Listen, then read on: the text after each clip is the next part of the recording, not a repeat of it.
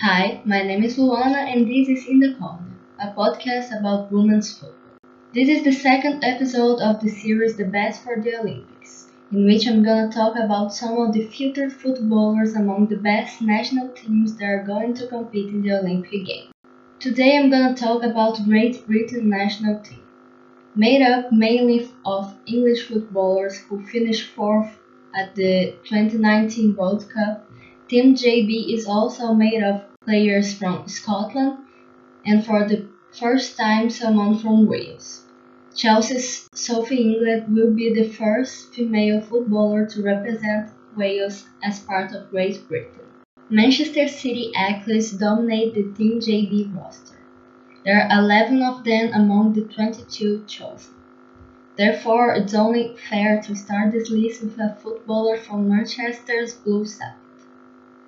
Goalkeeper Ellie Roebuck was born on September 23, 1999, and started her career in Sheffield United's Centre of Excellence. At age 15, she joined City in July 2016 and signed her first professional contract with the club in January 2018. Shortly after, she made her debut, replacing Karen Bardsley, and was successful at the end of the 2017-2018 season. She came from the bench but had a great performance that managed to guarantee City's second place in the WSL and a spot in the Champions League.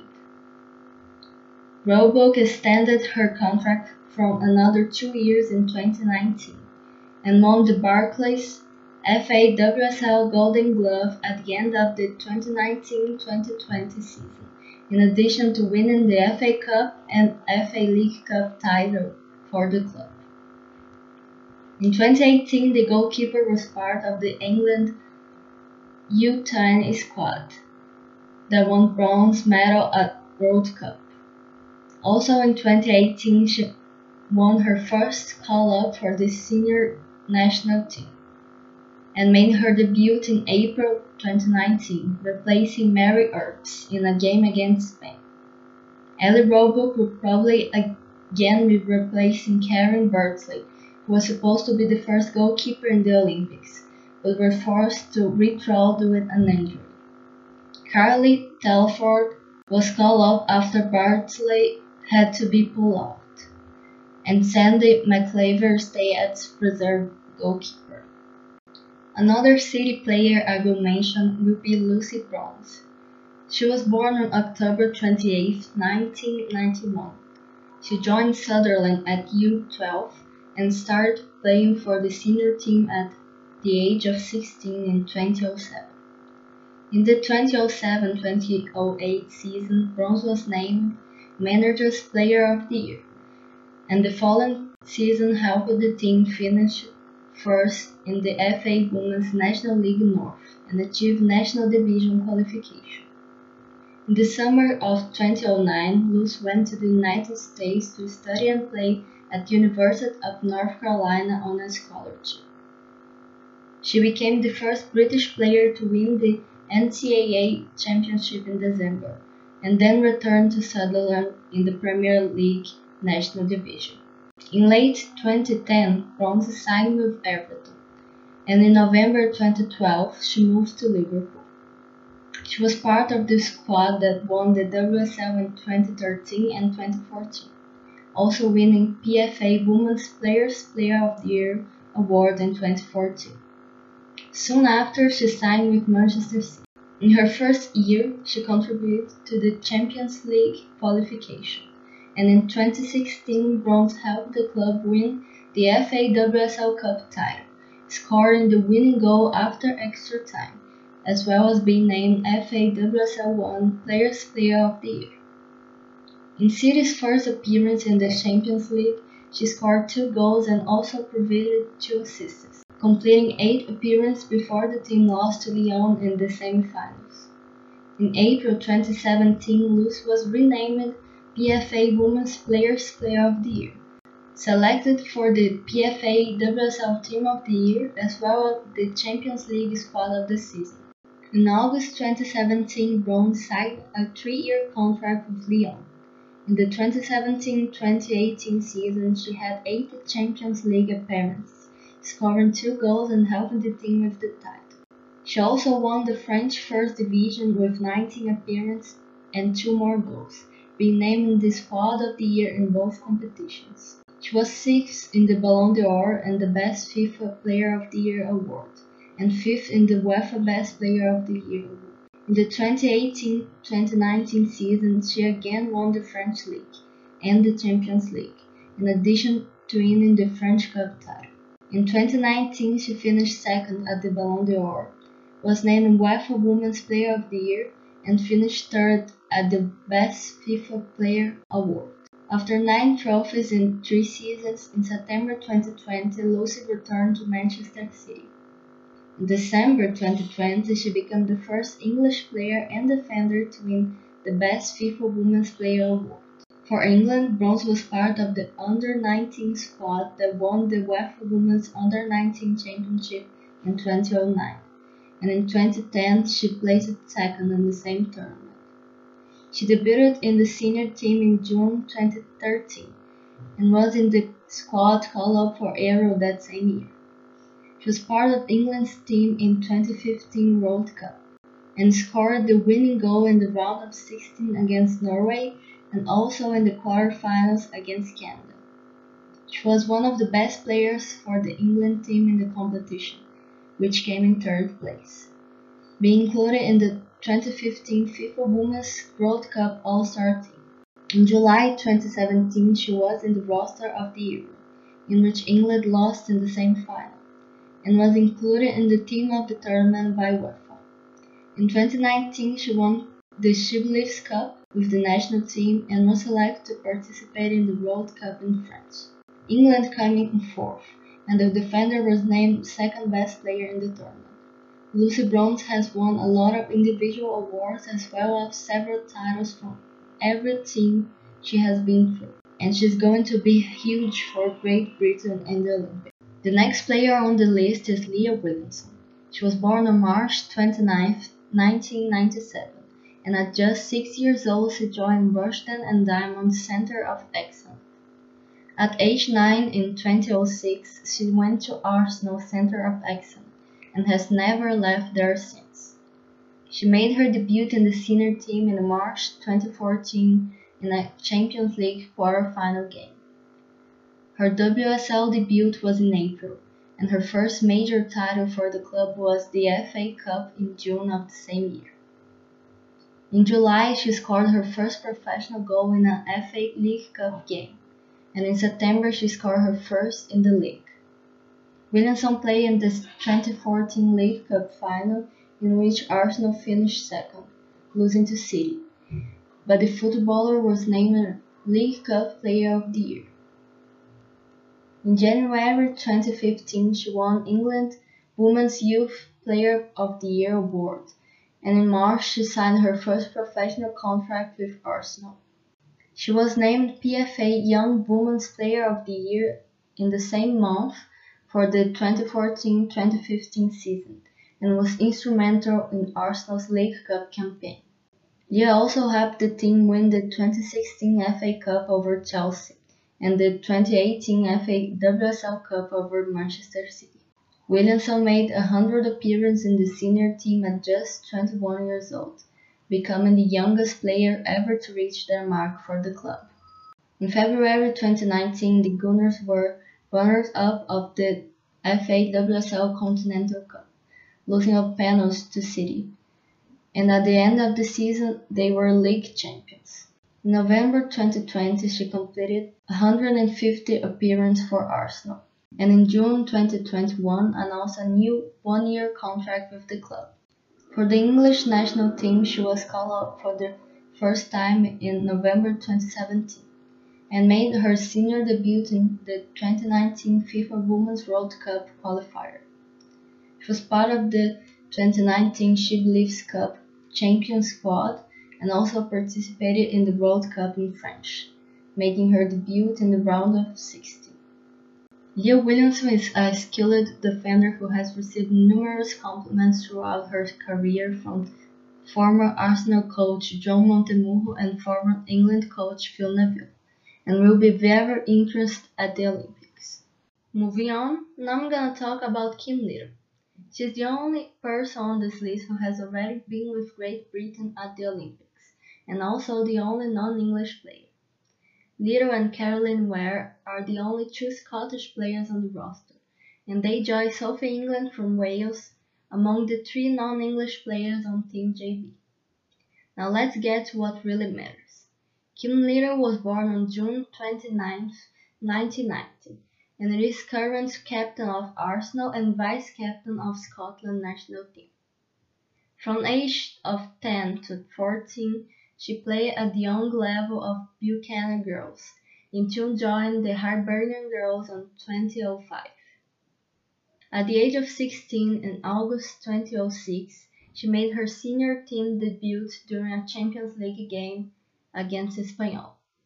On her Scottish Women's Premier League debut, she scored a hat-trick. In the 2006-2007 season, Hibernian won every game, and Little scored 55 goals in 30 appearances. The following season she scored 33 goals in 18 appearances, and during her time at the club she won League, Scottish Cup, and Premier League Cup titles. In March 2008, Little went to Arsenal to play in the FA Women's Premier League National Division. She played in every league game of the 2008-2009 season and scored 24 goals. This season she won all the national titles. Arsenal finished first in the English League, won the Premier League Cup and FA Cup finals, in which Keane also scored a goal. The following season Arsenal were again league champions, with Little finished as top scorer with 17 goals. And in June 2010 she was named FA Players Player of the Year. In 2011 the FA Women's Super League was formed replacing the Women's Premier League and becoming English new First Division. In Season 1, Arsenal finished first, and Little came second as top scorer. Arsenal also won the FA Cup final, and the midfielder scored a goal and was named Player of the Match. In the 2012 season, she was the top goal scorer and won another league title. Little won Women's Players Player of the Year for the 2012-2013 season. The first season the award was given to women by the Professional Footballers Association. In late 2013 she left Arsenal and joined the WSL team Seattle Reign FC. In her first appearance on the American team she scored two goals and was elected in April, May and July NWSL Player of the Month. Reign won the regular season title but lost the playoff final. Little was named Most Valuable Player of the Season and won the Golden Boot with 16 goals. In the 2015 season, she ranked first in assists. Reign again won the NWSL Shield and lost in the playoff final, and King was named the top 11 of the season. In October 2015, she went on a loan to Melbourne City, playing for the Australian League W League. In her first match she was named player of the match, and won the regular season and playoff title with the team.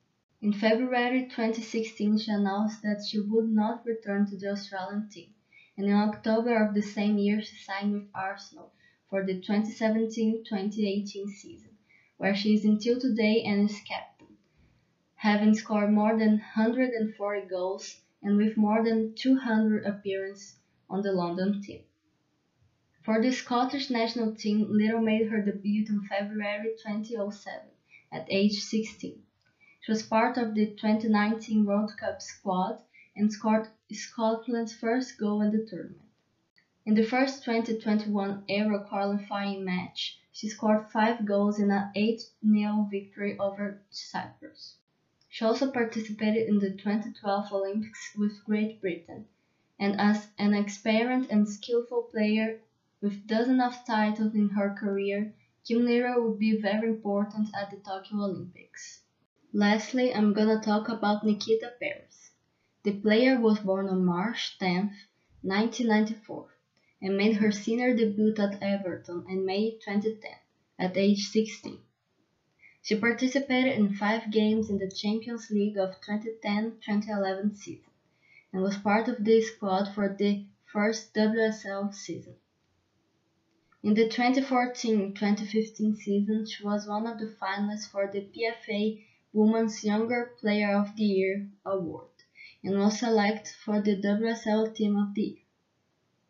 She joined Manchester City on loan on January 2015, but in 2016 signed a two-year contract with the club. She won the regular season and League Cup title in 2016. Played in seven Champions League games that season, helping City reach the semi-finals where they eventually lost to Lyon won the FA Cup in 2016-2017 season, and in the 2017-2018 Champions League, she played in 8 games and scored 4 goals, including 2 game-winning goals over Lillestrøm and Linköping. Manchester City lost again to Lyon in the semi-finals. In November 2017, she signed a new contract with City and in the 2018-2019 season, she scored 19 goals in 19 games, becoming the greatest scorer in the history of WSL at just 24 years old. But today that mark has been beaten by Vivianne Miedema and Ellen White. That season, City were FA League Cup and FA Cup champions. In May 2019, Parris announced that she would leave the English team at the end of the season. In the same year, she was voted Best Player of the Year by the Football Writers Association. In June, she signed a three-year contract with the French club Lyon, and on her debut, she scored her first goal for the team. Lyon finished first in the league, winning the French Cup and Champions League. On July 1, 2021, it was announced that Parris would leave the French team and the next day that she would return to play in WSL, having been bought for 80,000 euros and a 20,000 bonus by Arsenal. For England's senior team, Nikita made her debut in the 2017 Euro qualifiers and assisted in the 7-0 victory over Serbia. In the next game, coming off the bench, she scored two goals in another 7-0 victory over Serbia. In 2017, she went with the national team into the semi-final of the Euro. In March 2019, she scored a goal on a 2-2 draw against the United States in the She Cup and won the tournament title with England. She was part of the English team in the 2019 World Cup and scored her first goal in the first game of the tournament, being named Best Player of the match as well.